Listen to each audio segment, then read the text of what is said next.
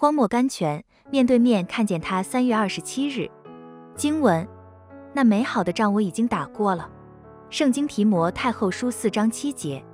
世界原是一个极大的战场，其中充满了各种不同的战争。人们都是战士，有的为功名征战，有的为金钱征战，有的为生计征战，有的为美色征战，有的为主义征战，有的为幸福征战。保罗也是战士之一。他说：“那美好的仗我已经打过了。”为什么他说他的战争是美好的呢？第一，保罗的战争不是为自己。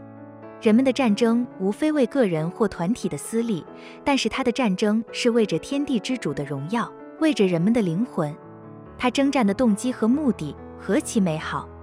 第二，保罗的战争是绝对胜利的战争。人们交战，胜负殊难逆料，可是他有绝对胜利的把握，因为他征战不是凭自己的力量，乃是凭基督的得胜。凭自己必失败，凭基督稳得胜。他征战的成绩。何其美好！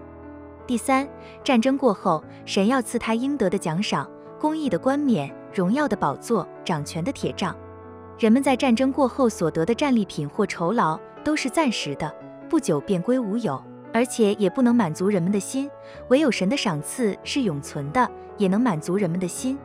保罗征战的结果是何其美好！行。